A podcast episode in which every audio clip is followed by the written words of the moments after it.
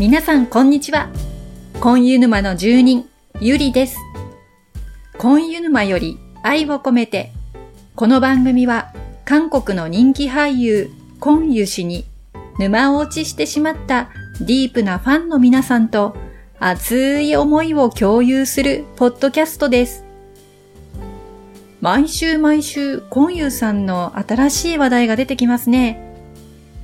今回目にしたニュースは、ネットフリックスのドラマに進出というものでした。皆さん、ドラマですよ。やっと。今度はどんな役になるんでしょうね。情報も少しだけ出てきてますけれども、新しいコンユさんの新しい役、新しい人間性を見せてくれるのかなと、ものすごく期待をしています。コンユさんは今が旬だなって思う俳優さんです。どんどん新しいことに、新しい役にチャレンジしていく姿がもうとっても眩しいなと思っています。ネットフリックスのドラマ、期待ですね。私も公開されたら絶対に加入します。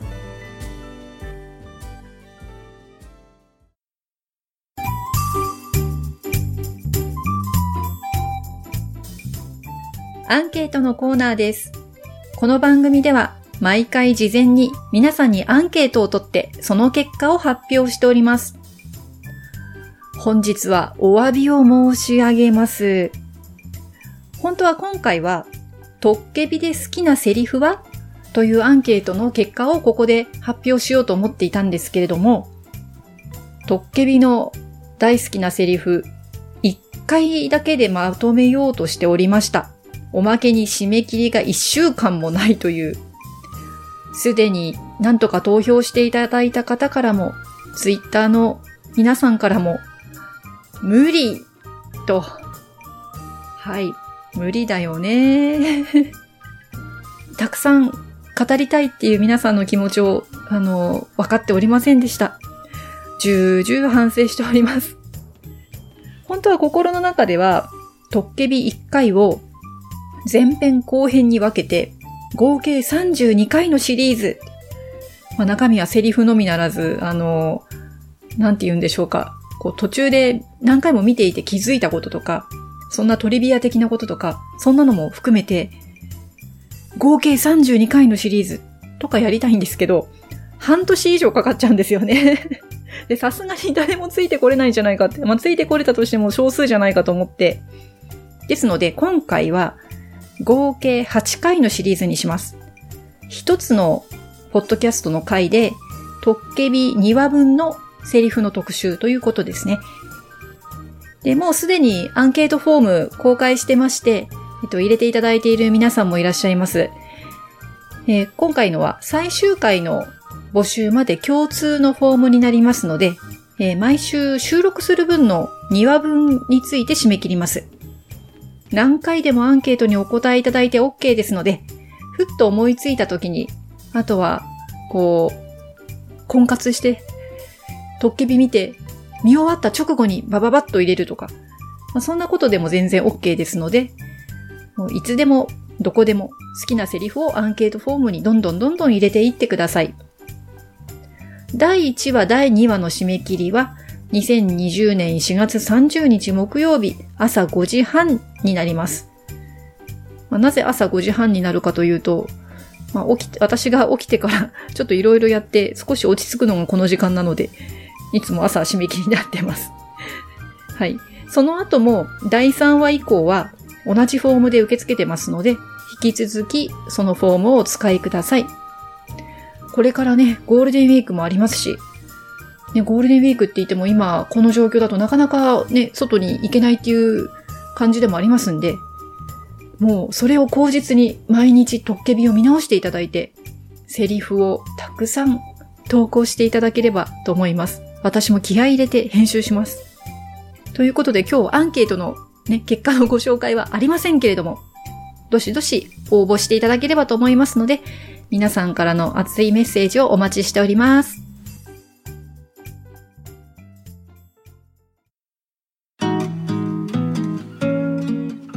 Q&A のコーナーです。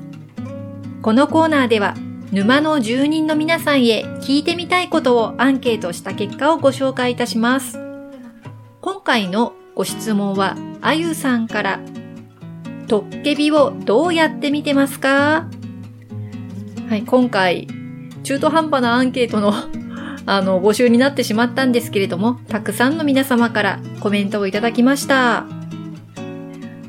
そうですね。結果見てみますと、スマホやタブレットで、こう、いろんなとこで見てるっていう人と、いやいや、私はテレビの大画面で見てますっていう人と、また、ね、アマプラとか、ネットフリックスとかのサブスクリプションですね。あの、月々いくらで、携帯とか、テレビとかいろんなので見れますっていう、あの、サービスですけれども、そういったものも結構皆さんよく見てらっしゃって、それの中だと、ネットフリックスが一番多かったかな。あとは、DVD とか、ブルーレイ、円盤系ですね。そういうのも多くって、それをさらに、あの、ネットフリックス、アマプラなどのサブスクリプションと併用してる人もいました。もう活用の仕方もシーンによって使い分けてる人もいて、なかなか興味深かったです。全部のコメントは紹介できないんですけれども、皆さんの活用の仕方がよくわかるコメントを紹介していきたいと思います。はい。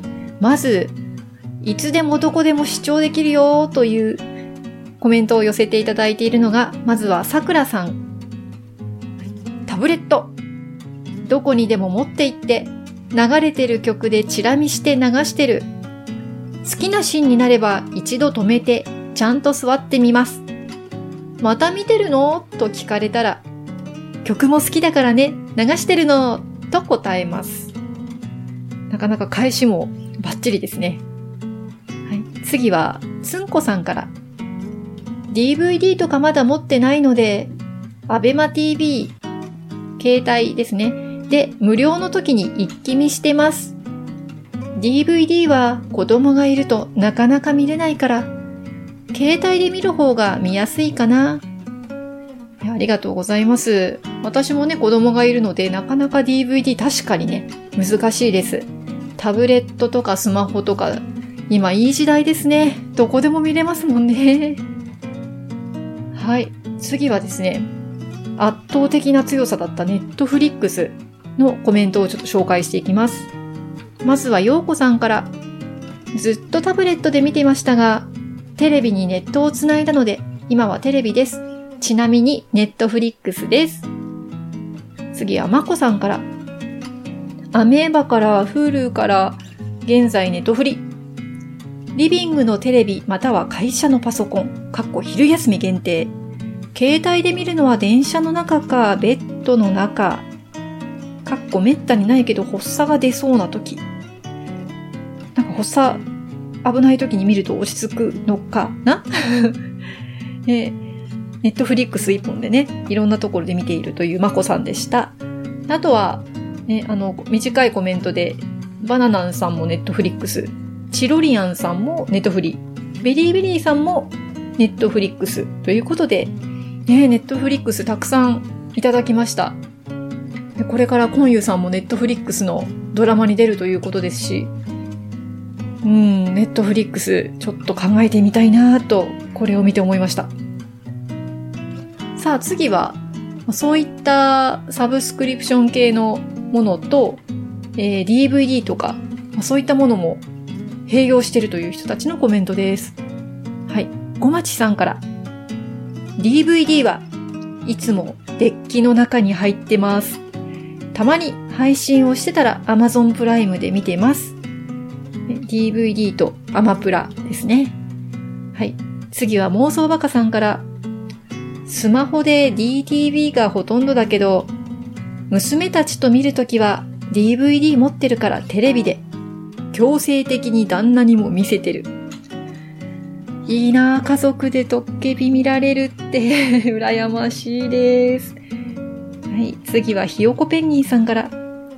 最初はスマホでアマプラでしたが、最近はブルーレイディスクとポータブルブルーレイドライブを購入し、ヘッドホンをつけて一人トッケビの世界に使っています。いやー、これ幸せですね。ヘッドホンつけるともう、そこはトッケビの世界。ね、ブルーレイの綺麗な画像と、いいですね。はい、もう一方。あずきさんから。普段はアマプラ、スマホでいつでもどこでも手軽に見れるからです。じっくり見たいとき、かっこアンケートに答えるときなどは DVD の特別日本語訳版をパソコンで見ています。家族に聞かれると恥ずかしいからイヤホンで笑い。なるほど。ね、普段はね、やっぱりいつでもどこでも見られるからスマホでアマプラ。ね、じっくり見たいときは DVD でということで。ぱりね、特別日本語訳版、日本語じ、特別の日本語字幕ですね。これもいいですよね。ありがとうございます。そして、両方持ちたいんだけどって人もいます。ランコさん、間に合いましたね。ありがとうございます。iPad 利用して、ネトフリ、アマプラで見てます。DVD 買うか、まだ迷ってて、決心つかずの状態が続いています。ランコさん、今日聞いたらもしかしたらもう、ポチりたくて仕方なくなるかもしれませんよ。もうその、ポチりましたの人が次に続きますよ。運命の出会いに感謝さん。もっぱらアマプラでしたが、どうしても日本語字幕特別版が欲しくて、先日ポチりました。もうすぐ届きます届いたかな？次もね、DVD 欲しいっていう方ですね。コンコンさん。まだトッケビボックスを手にできていないので、もっぱらレンタルで借りてきたら一週間の間にリピル。早く自分の元に欲しい。願わくば監督版も。ええいいですよ。円盤とサブスク生活。皆さん、ポチってみたらいかがでしょうかでもね、お値段そこそこしますので、ご利用は計画的に。はい。次はちょっと変わったところで、YouTube。はい、お二方からいただいております。まずは、つぼったつぼちゃんから。時間があって旦那がいないとき、ここ重要。その時は DVD。それ以外はスマホか PC を使って YouTube で見ています。あと、トッケビを紹介しているブログには、名シーンを切り取った YouTube 動画を上げているものもあるので、ブログを読みながら見たり、これ結構楽しいです。知らなかった。ああ、そういうのいっぱいあるんですね。今まで私もアマプラとか、ね、あとは DVD で、DVD とかブルーレイしか見てなかったんですけど、YouTube がいろいろあるんですね。ちょっと探してみたいと思います。もう一方、ジチョルンルンさんから。トッケビのボックスも監督版も持ってるけれど、テレビ放送してブルーレイに録画済みを見ちゃいます。あとは YouTube。家事やりながら見られるのが良いですね。なるほど。すごいですね。次長ルールさん、監督版も持ってるけど、それでもやっぱり YouTube、ね、家事やりながら見られるのがいいってことなんですね。ちょっとがぜん YouTube 探す気になってきました。はい。次はですね、テレビの大画面で見てますという方々をご紹介します。最初は、夫婦さん。はじめはアマプラにあったので何気なく見たらドドドハマりしまして。日本語特別字幕も見たくて、間もなくブルーレイも買ってしまいました。シーンだけ見たいときは手軽にアマプラ。1話しっかり見たいときはブルーレイで、という感じでしょうか。基本的にテレビ画面、かっこ夫のプレステがつながっているので、で見ます。もしくは PC、テレビでドラマに親しんできた世代なので、スマホの小さな画面で見るというのは私の選択肢にはなかったのですが、ツイッターなどを見ていると割と皆さんスマホで見ていらっしゃるんですね。新鮮な驚きでした。確かにスマホならば隙間時間に手軽に見られそうと思いつつも、やはり私はまとまった時間に満を持してテレビ前に腰を据えて至福のドラマタイムというのが性に合っているようです。ふふさんありがとうございます。ね、至福のドラマタイム。やっぱりね、大きな画面で見るといろんな、ね、細かいところもわかりますし、こう贅沢な時間っていうのがね、すごく幸せな感じがしますよね。はい、次はサトランさん。最初はアマプラで見ました。私があまりにも何回も何回も見直すので、主人が呆れながら62インチのテレビを買ってくれ。すご。大画面で毎日コンユ様を堪能しています。ネトフリでもトッケビ見たのですが、日本語訳がまた微妙に違っていて楽しかったです。私はネトフリの日本語の方がスッと入ってくるから好きです。サトランさんのコメント、いろんなところで驚きポイントが。旦那さん、コンユさんを、ね奥さんがコンユさんを見るために62インチのテレビ買ってくれたの？すごい。なんと優しい旦那様でしょうか。奥さんがコンユさんにハートマークになってるの大丈夫なのかな？すごいです。愛だな。あと、ネトフリのトッケビって日本語訳がちょっと違うんですか？それはね、初耳だったので、えー、ネトフリのトッケビも見てみたいなはい、ありがとうございます。次はラムネさん。あ、これみんな一緒だね。最初みんな Amazon プライムからですね。Amazon プライムです。1回目はスマホで見て、2回目はテレビの大画面で見ました。映像も綺麗だし、音も良くて大興奮しました。テレビで見れるの良いですよね。ちなみに、ブルーレイ欲しいけど高いのでまだ買ってません。DVD 系は入れ替えるのがちょっと面倒だし、サブスクで見てしまいます。ちなみに、リビングのテレビは去年買い替えたので、初めからサブスクのアプリが表示されてて、押すだけで見れるやつです。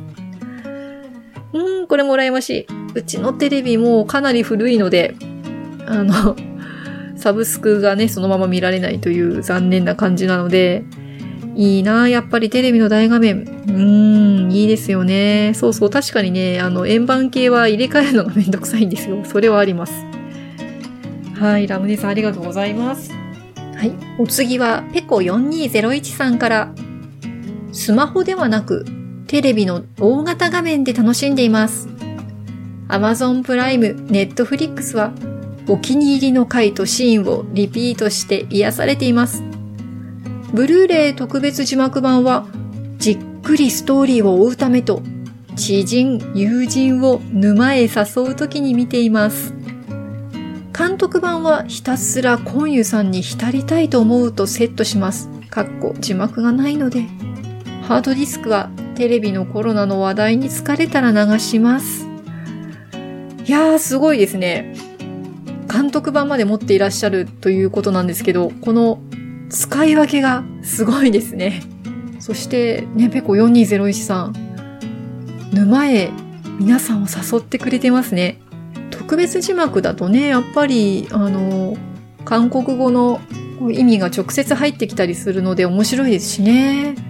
私もこの字幕版大好きなんですけど、ね、またこの番組を聞いてくださるような新しい沼の住人をお待ちしてます。ペコ4201さん、たくさん連れてきてください。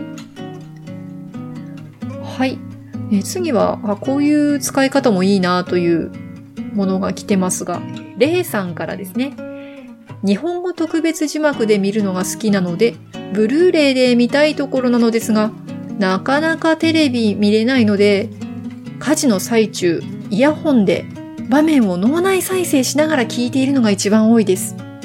韓国語はわからないけど、日本語訳を覚えているので、十分楽しめます。料理中だけは画面も見られるので幸せです。ああ、なるほどですね。イヤホンで。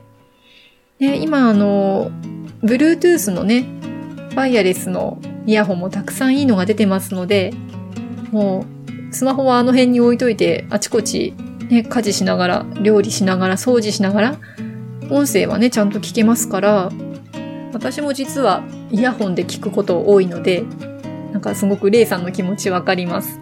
はい。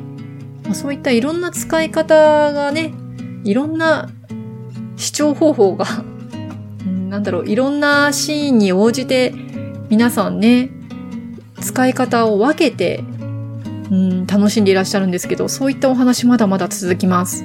次はビッケさんから。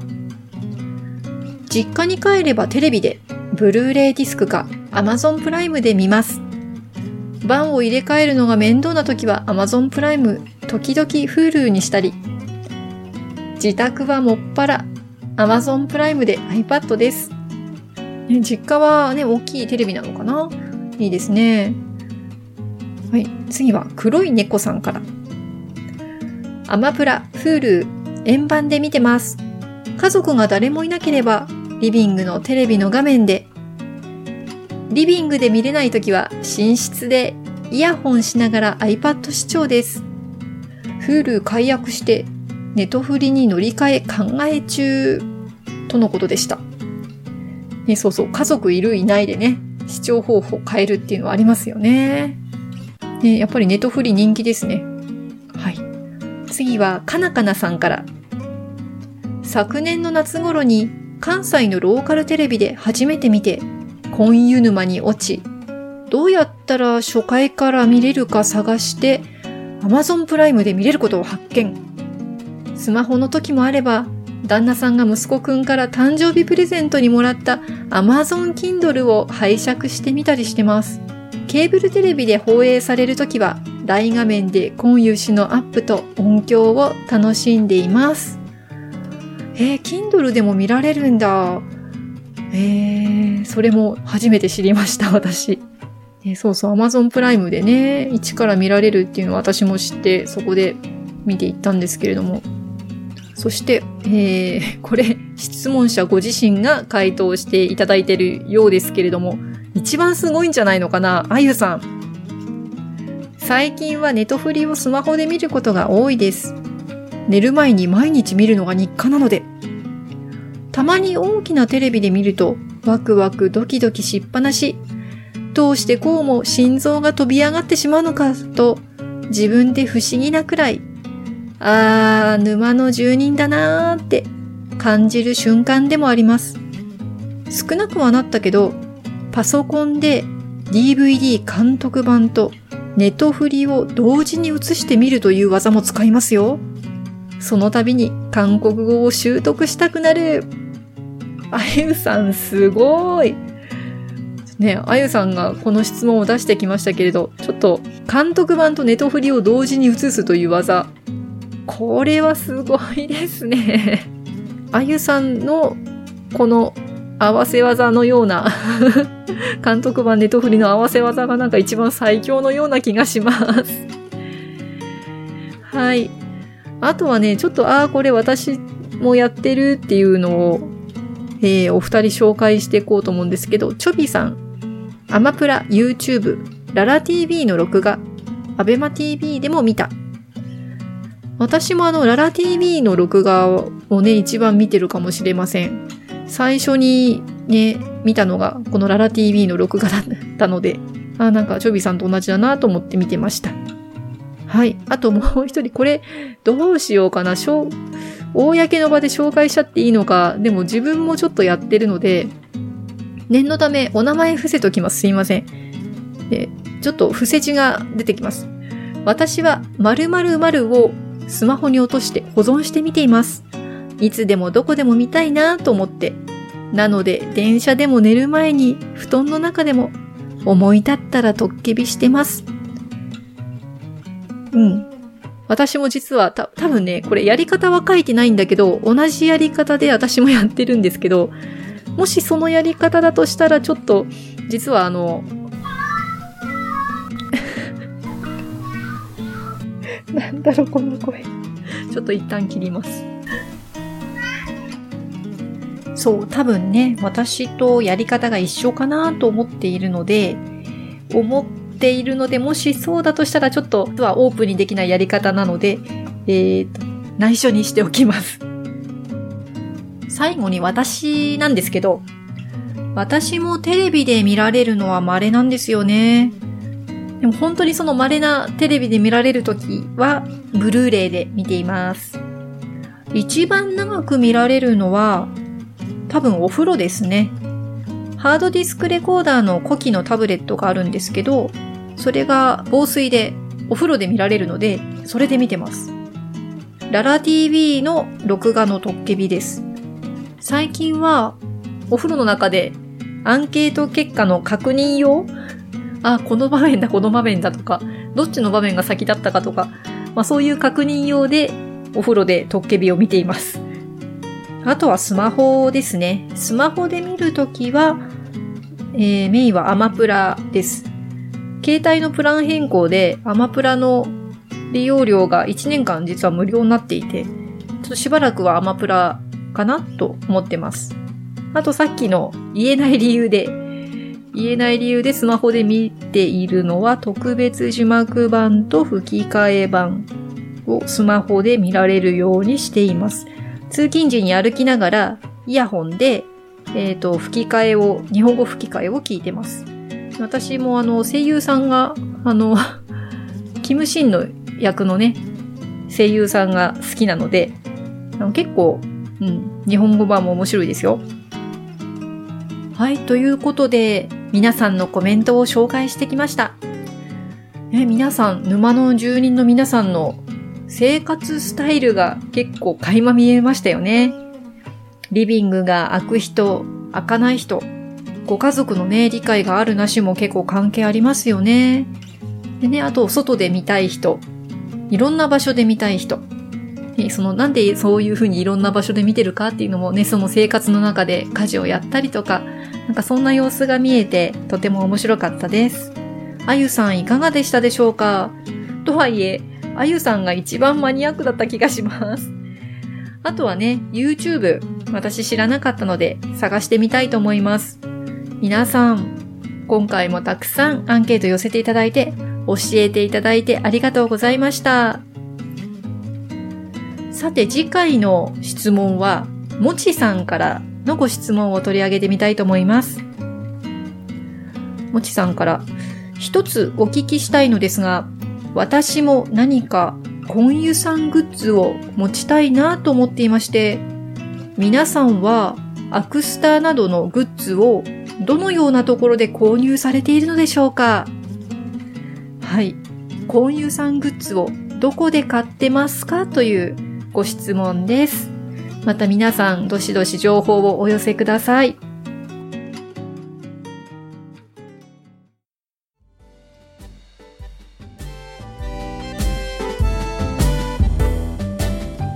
本日の番組はいかがだったでしょうか？今日はね、沼の住人の皆さんの普段の様子が見られた感じがして、ぐっと親近感が増した感じがします。ね、皆さんありがとうございました。はい。次回のアンケート募集ですけれども、えー、しばらくトッケビのね、セリフ、トッケビの大好きなセリフはという特集が続きます。4月のね、30日までに、えー、第1話、第2話の締め切りがありますので、皆さん、たくさんのコメント、はい、お待ちしてます。また、沼の住人の方からのご質問は、コンユさんグッズはどこで購入していますかという内容で募集いたします。えー、Twitter、Instagram、Facebook、ブログの方で募集かけますので、皆さんふるってご投稿ください。それでは今日もお聴きいただきありがとうございました。今湯氏への思いで皆様の日常が幸せいっぱいでありますように。